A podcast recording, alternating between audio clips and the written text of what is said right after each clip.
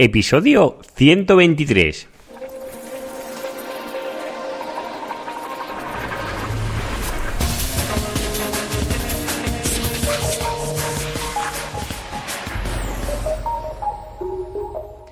Muy buenos días y bienvenidos un día más al podcast de SEO Profesional. Ya sabéis, el programa, el podcast donde narro, donde explico mis experiencias propias en el posicionamiento web, en el SEM y en el marketing en general.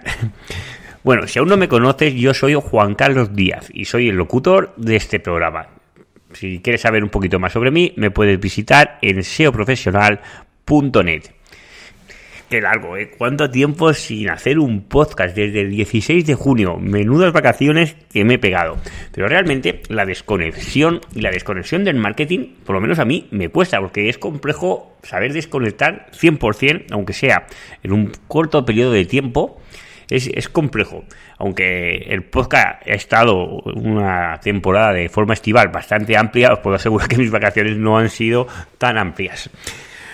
Por eso, hoy, sobre todo, pues este tiempo que tienes para pensar, para reflexionar mucho más, eh, me gustaría hablar sobre las estrategias del marketing, ¿de acuerdo? Muchas estrategias, eh, eh, bueno, muchas veces es la falta de estrategia, porque nos encontramos, o encuentro yo muchas veces, que se hacen acciones, ¿no? Tácticas, vamos a hacer esto, vamos a probar esto, vamos a probar esto. Son tácticas, pero que muchas veces no están englobadas en una estrategia en general, ¿vale? Dentro de un plan estratégico, de unas acciones programadas que se van a medir y se van a ejecutar y se van a analizar los resultados de estas acciones. ¿De acuerdo? Muchas veces pues nos dejamos influir por las modas.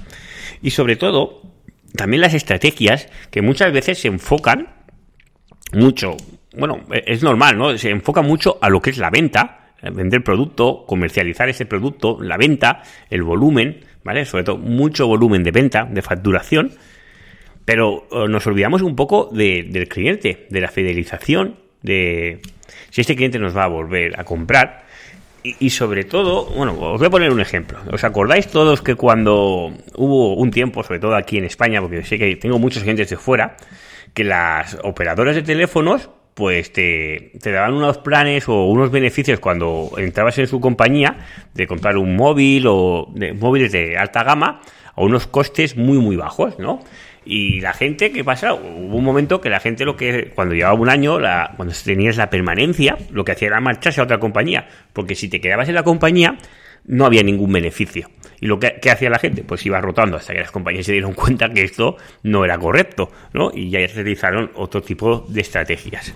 Pues esto me encuentro yo muchas veces, ¿no? Si nos podemos analizar, por, por ejemplo, un e-commerce, ¿vale? Pongamos un e-commerce que vende zapatillas de running, ¿vale? Que las personas que salen, bueno, hay, hay muchos tipos de compradores, la persona que se inicia, pero un, una persona que ya hace su perfil bastante, su perfil de compra, que sea una persona que sale asiduamente a correr, a mejor 5 o 6 días a la semana, que haga X kilómetros, que se apunte a X carreras o, o similar, ¿vale?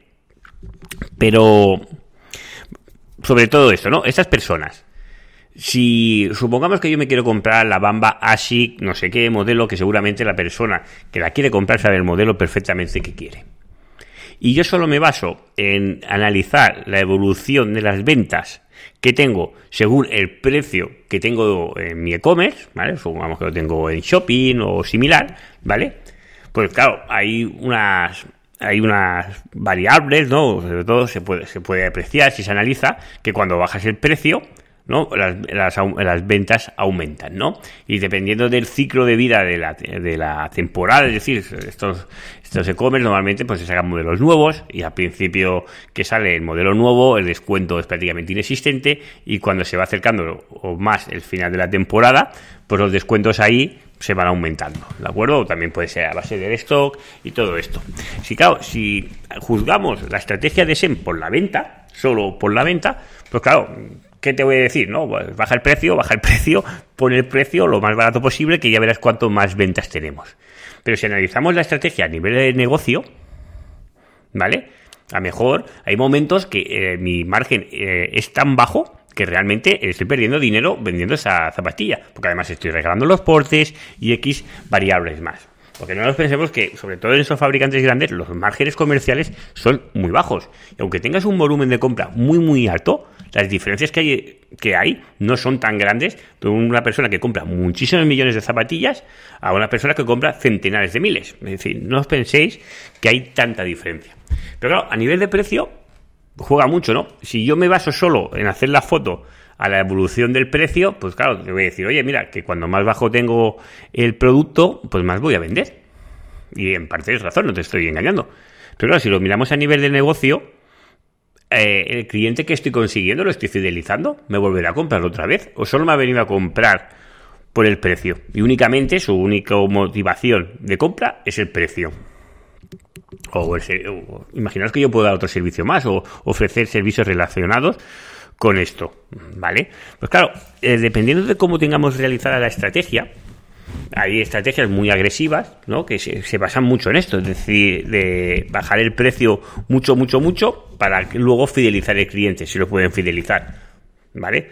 Eh, pero normalmente, cuando tu precio, lo que quieres determinar es el precio más bajo, ¿De acuerdo? No todas las empresas realmente lo pueden hacer. Es decir, eh, siempre se piensa, vale, yo bajo mi margen aumentaré mi volumen de facturación y así ganaré más, ¿vale? Pero normalmente esta hipótesis es totalmente errónea y no se suele cumplir nunca, ¿vale? Empresas que realmente pueden bajar su margen comercial son muy pocas, ¿vale? Porque ah, pues si hablamos de en España, pues la presión fiscal es la que es, ¿vale? Que no es eh, baja, precisamente. Pero claro, que puedas competir así es muy poco. Es decir, os voy a poner el ejemplo. El IKEA. El IKEA tiene un coste, ¿vale? Y sabe competir por precio pero claro, porque tiene una cadena de producción hiper optimizada. No es sencillo realizar ese nivel que tiene de optimización. También en quién lo puedo ver, que he ido a, otra empresa y no tiene nada que ver. En los deportes, lo veo en el Decathlon. Como año tras año es capaz de reducirte los precios de determinados productos. Me dice, ostras, si el año pasado yo estaba bien de precio y aún me lo rebajas más, ¿vale? Pues claro, dependiendo del rango de precios, tú vas a limitar el público, sobre todo de acceso. Pero claro, pero eh, lo que me vengo a decir es que si mi estrategia está solo basada en el precio, seguramente tengo un problema, porque no es tan sencillo competir por precio. Con lo cual hay que jugar con el valor añadido, con la satisfacción y otros múltiples beneficios que le puedes aportar a tu cliente.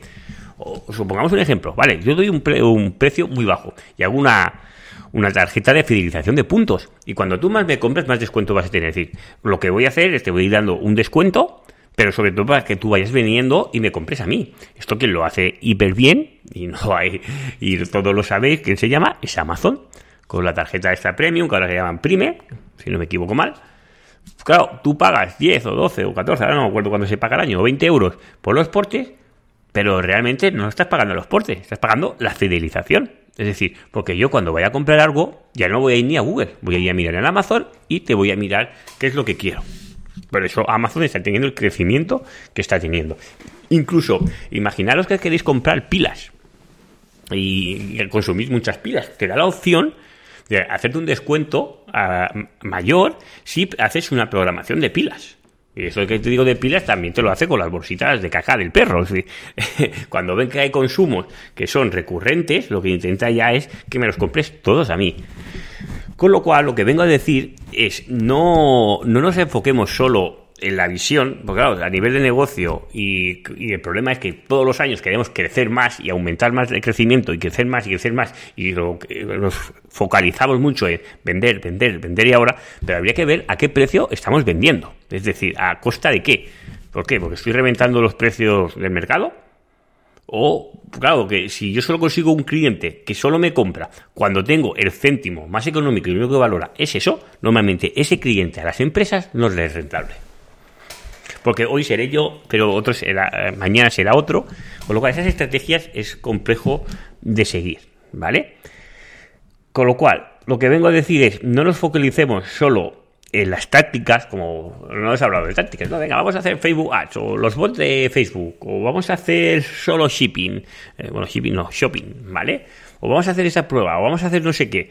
Eh, hay muchas pruebas, pero que realmente lo importante es cómo las vamos a ejecutar en la estrategia. Y yo muchas veces me encuentro que las estrategias es según lo que haga la competencia. Es decir, ah, pues han hecho esto, han bajado los precios, no sé qué, pues yo lo voy a bajar, ¿vale? Eh, dedicar muchísimos recursos a ver qué precios pone la competencia. Y según lo que él ponga, vas a bajar o vas a, vas a subir o vas a bajar. Esas estrategias, normalmente, puedes captar a un porcentaje de población. Pero, ¿realmente te interesa ese porcentaje a nivel de negocio? Pues claro, si solo miro el precio, es decir, yo estoy seguro que todas las personas que compramos en Amazon, todas las motivaciones de compra no son únicas y exclusivamente el precio. Hay muchas cosas detrás, es decir, cómo puedo devolver, es decir, está muy bien pensado todo esto, con lo cual, por suerte, al ser tan grande, eh, hay carencias que nosotros podemos suplir. Hoy me he centrado mucho en el e-commerce. Pero esto se puede ver en muchísimos otros tipos de negocios, es decir, el negocio que necesita captar leads para conseguir clientes. Nos fijamos muchas veces en lo que hace la competencia y nosotros intentamos replicarlo, intentar mejorar esa réplica. Cuando a lo mejor lo que deberíamos hacer es todo lo opuesto a lo que está haciendo la competencia, para así diferenciarnos correctamente de que él hace aquello y yo hago lo otro. Y eso a veces es complejo, pero es muy importante tener, sobre todo, saber para dónde vamos y qué voy a hacer en caso que me desvíe por aquí o me desvíe por allá. Con lo cual, os recomiendo siempre seguir una estrategia, y esta estrategia puede ser deseo, que no lo he mencionado, ¿vale? Es decir, dentro de mi estrategia voy a hacer trabajar el SEO, voy a trabajar el SEM, el marketing, hay muchos canales que voy a trabajar, pero sobre todo con un enfoque claro de los objetivos que yo quiero lograr. Pues nada, hasta aquí mi primer podcast de la temporada después de vacaciones, que han sido bastante largas. Y nos vemos el próximo viernes con otro podcast de ser profesional. Ya sabéis que muchas veces se me olvida y a veces me lo decís. Si os gusta este podcast y estáis, sobre todo, habéis llegado hasta el final y me has escuchado, te lo agradezco muchísimo. Y si me haces un like en iVoox, me haces un comentario en, en, iTunes o me dejas cualquier reseña, pues te lo agradezco mucho porque me haces así potenciar más este podcast. Os veo, os veo la próxima semana y os deseo muy buen fin de semana. Hasta luego.